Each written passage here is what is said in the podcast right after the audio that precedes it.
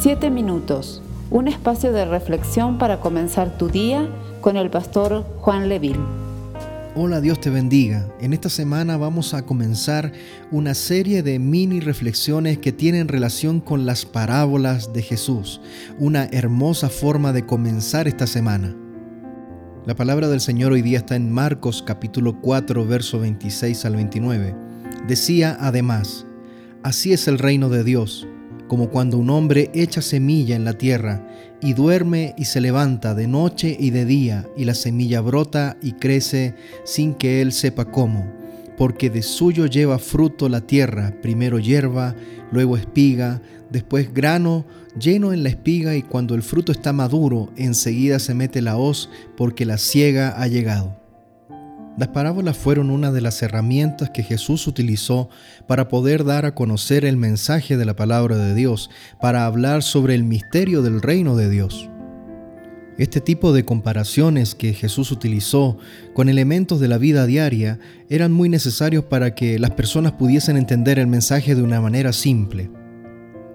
En esta parábola que acabamos de leer, Jesús está hablando sobre el reino de Dios, pero también se refiere a la salvación sobre la cual el Señor también reina. Existe entonces una soberanía de Dios sobre la vida del creyente.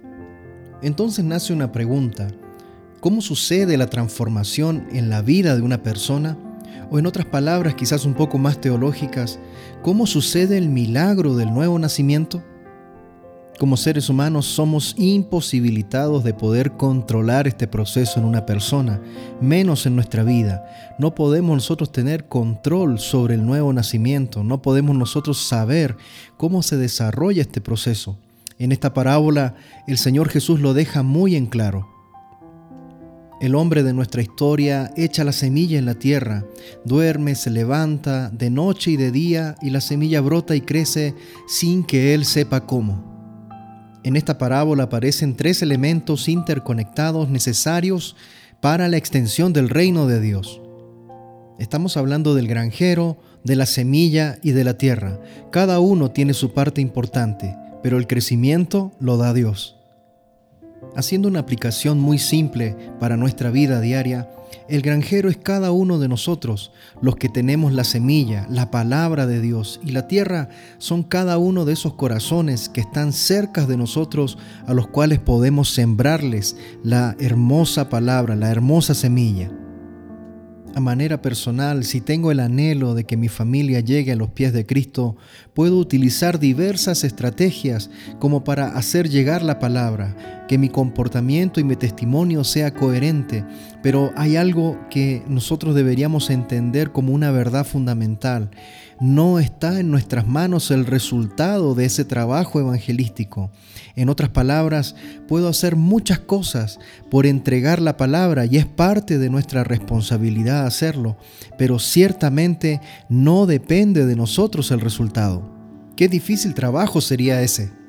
La palabra de Dios dice en el Evangelio de Juan capítulo 1, verso 12 y verso 13, mas a todos los que le recibieron, a los que creen en su nombre, les dio potestad de ser hechos hijos de Dios, los cuales no son engendrados de sangre, ni de voluntad de carne, ni de voluntad de varón, sino de Dios. Nos encontramos entonces frente al milagro de la salvación y el nuevo nacimiento, que provienen de Dios.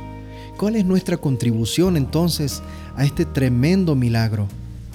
Quizá cabe preguntarnos en este día, ¿en verdad pensamos que nuestras estrategias, nuestro ingenio, nuestras palabras podrán ser la fuente para la conversión de una persona?